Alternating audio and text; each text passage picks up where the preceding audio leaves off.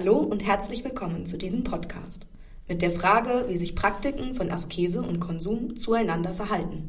Wir sind Anna, Hanna und Noah und wir studieren evangelische Theologie an der Universität Greifswald. Im Rahmen des Seminars Askese und Konsum Texte zu religiösen Praktiken in der Gegenwart haben wir uns über Textquellen, Interviews und Diskussionsrunden die Thematik vor Augen geführt und wollen unsere Ergebnisse hier vorstellen.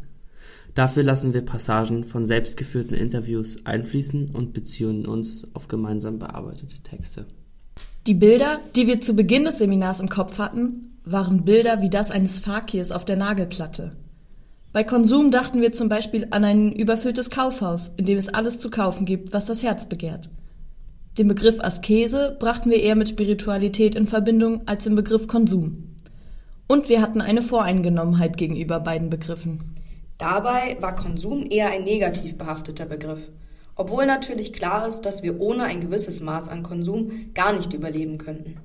Askese war hingegen ein gut behafteter, auch über die Verbindung zur Religiosität. Im Laufe der Beschäftigung mit den beiden Begriffen im Seminar haben sich die beiden Begriffe aber in ein immer neues Verhältnis gesetzt. Zunächst, woher kommen die Begriffe? Grundsätzlich zeichnen die Wortbedeutungen beider Begriffe ein einfaches Bild.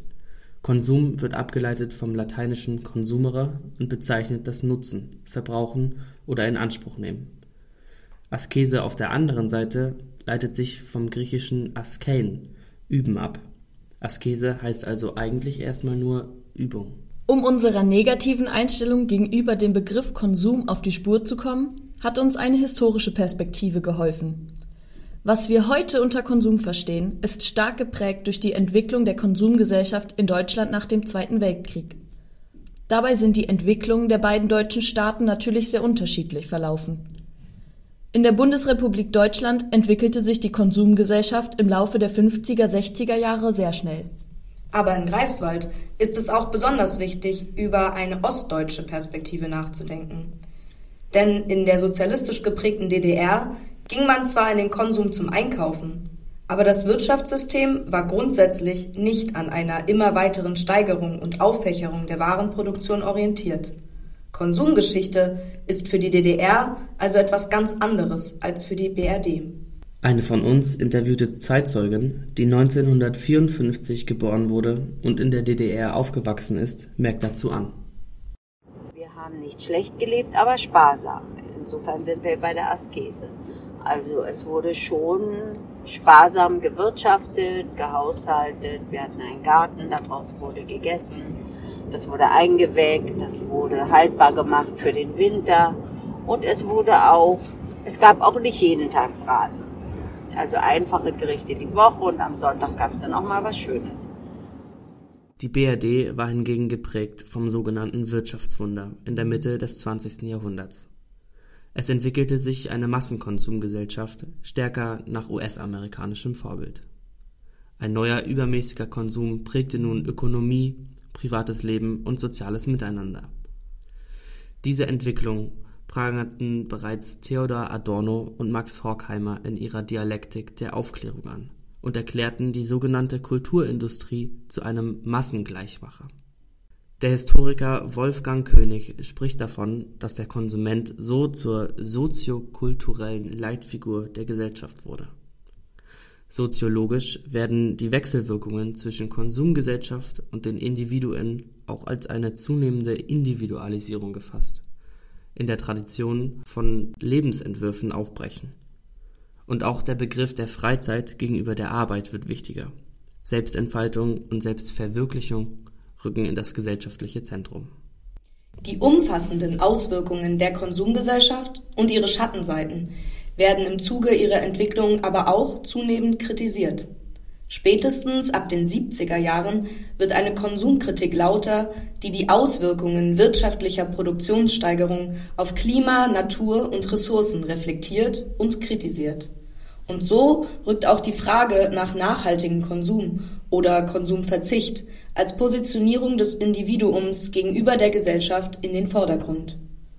Dazu sagt Esther, eine der BesitzerInnen des Greifswalder Unverpacktladens Ufer. Und auch, also man kann ja auch in ähm, unserer Konsumgesellschaft in Anführungsstrichen asketisch oder minimalistisch leben. Ja. Sie führt ihre Methoden, dies zu leben, auch weiter aus. Also ich versuche eigentlich nichts neu zu kaufen, wenn dann Secondhand und was braucht. Oder auch ähm, nicht, ja. Ich versuche schon auf meinen Konsum zu achten und auch nicht so viele Sachen anzusammeln, was ja auch manchmal schwierig ist. Aber ich, ähm, ich finde das auch irgendwie belastend, so viel Kram zu haben, mhm. Mhm. der dann überall rumsteht. Ja. So ist wohl mancher Konsum auch asketisch. Aber religiöse Askese ist doch noch was anderes, oder? Ein paar Worte, wie du es. Also bei Askese denke ich irgendwie an Mönche. Mhm. Also Verzicht oder das sich im Verzicht üben. Die Motivation, aus welcher jemand asketisch lebt oder, wenn man es so nennen möchte, asketische Rituale durchführt, kann ganz unterschiedliche Formen annehmen. Peter Ebenbauer und Isabelle Janveux stellen in ihren Forschungen fest, dass ehemals religiöse Traditionen immer häufiger in einen säkularen Kontext übernommen werden. Das Ziel ist nicht mehr festgelegt darauf, sich durch die Askese einem Gott nähern zu wollen oder das persönliche Heil zu erlangen. So geht es für die einen zum Beispiel darum, auf sich selbst und den inneren Frieden zu achten oder etwas für den Umweltschutz zu tun. Häufig ist das Ziel auch, sich von Fremdbestimmungen zu lösen, und Askesepraxis ist hier vielleicht ein Versuch, wieder mehr Selbstbestimmung zu erlangen. Dazu braucht es nicht die Vorschriften einer Religion oder einer Autorität, sondern die Regeln setzen sich die modernen Asketinnen selbst. Zum Beispiel bestimmen Teilnehmende einer Fastenwoche für sich selber, dass sie auf etwas verzichten möchten, in diesem Fall auf Essen. Der positive Wunsch nach Selbstbestimmung und Ermächtigung also die Kontrolle über Körper oder Geist durch Übung zu erlangen, kann sich so auch in Selbstunterwerfung äußern. Der entscheidende Unterschied zur Askese in religiösen Traditionen liegt darin, dass es keine klaren Vorschriften von Autoritäten gibt, sondern lediglich von einem selbst bzw. von der Gruppe, in der die Askese durchgeführt wird. Obwohl moderne Askese in der Praxis also weniger transzendente Bezüge aufweist, wird der Begriff doch häufig mit Religion und Spiritualität in Verbindung gebracht. Und für uns ist dieser Aspekt ebenso wichtig. Auch Gregor Ploch, Mitarbeiter der katholischen Studierendengemeinde in Greifswald, stellt einen religiösen Bezug zu Askese und Konsum her, wobei er beide Begriffe mit Spiritualität verbindet. Vor allem äh, für viele Menschen, da sehen wir, dass äh, dass äh, Konsumgüter eine pseudoreligiöse Komponente aufbauen. Das heißt, ich, äh, mein äh, Smartphone ist mein Gott und äh, ich hänge an allen technischen Errungenschaften. Und aus religiöser Sicht äh, werde ich dadurch versklavt, weil ich, äh, weil nicht die Technik und die Güter, die mich umgeben, mir dienen, sondern ich ihnen diene. Und das ist so die große Auseinandersetzung oder Herausforderung in unserem Leben, dass wir zwar diese Güter äh, verwenden, gebrauchen, aber durchaus uns auch von ihnen trennen können. Konkret sieht die Askese für ihn dann folgendermaßen aus. Also in unserem christlichen Kontext, wir halten uns ja an den Dekalog und da heißt es, du sollst keine fremden Götter haben. Das fängt schon damit an, äh, dass ich mir die Frage stelle, was tue ich als erstes, wenn ich aufstehe? Viele Menschen, da kann, kann sich jeder mal an die Nase fassen, viele Menschen greifen vielleicht zum Handy und schauen, wie viele Facebook-Einträge sie haben oder wie viele WhatsApp-Nachrichten da sind. Ne?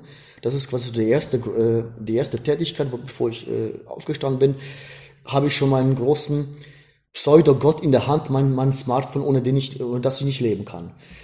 Da versuche ich so auch bewusst mal, äh, wenn ich aufstehe, mal ein Kreuzzeichen zu machen, mal ein Gebet zu halten, bevor ich dann an die irdischen Dinge rangehe. Das gelingt nicht, nicht immer. Äh, oft ist das anders, wenn man gedanklich woanders ist.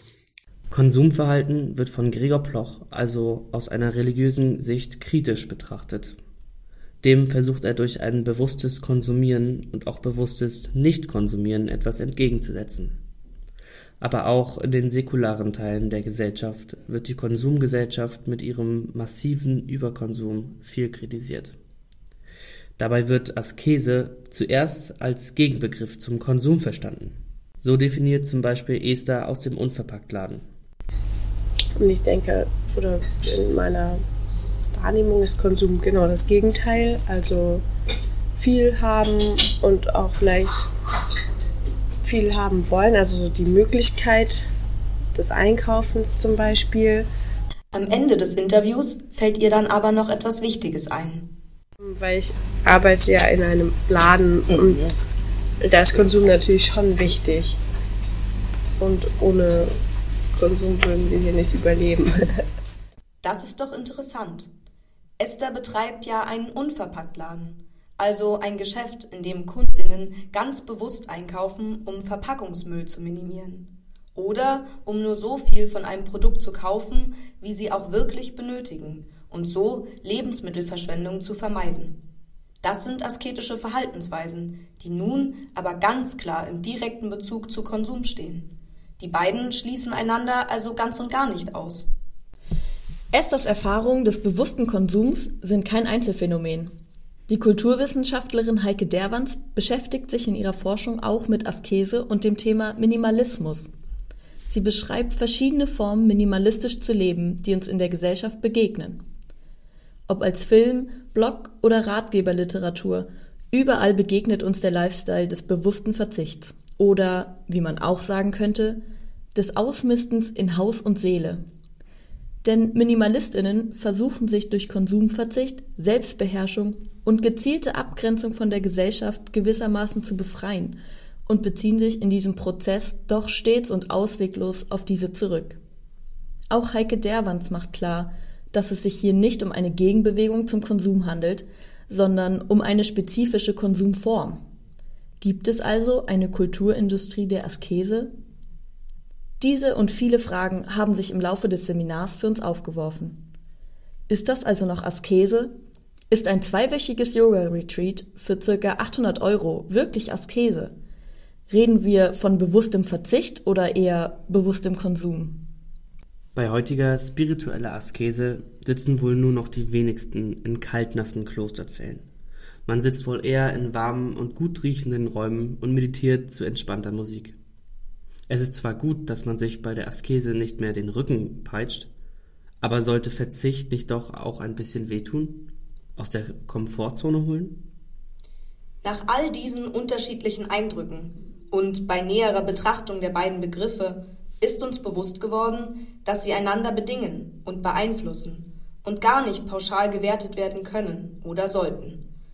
Wenn wir versuchen, Askese zu betreiben, um unseren sonst übermäßigen Konsum auszugleichen, ist das Askese? Auch Konsum kann asketisch ausgerichtet sein, wenn er bewusst betrieben wird, so wie wir es zum Beispiel beim Unverpacktladen sehen.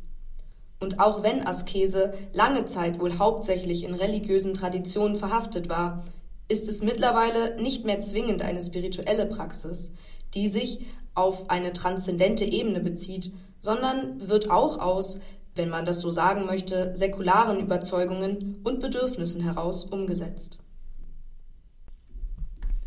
Damit wollen wir unsere bunte Vielfalt an Eindrücken beenden und wir hoffen, unsere Fragen regen auch euch an in euren Gedanken zu Askese und Konsum. Vielen Dank fürs Zuhören. Bis greifsbald und tschüss.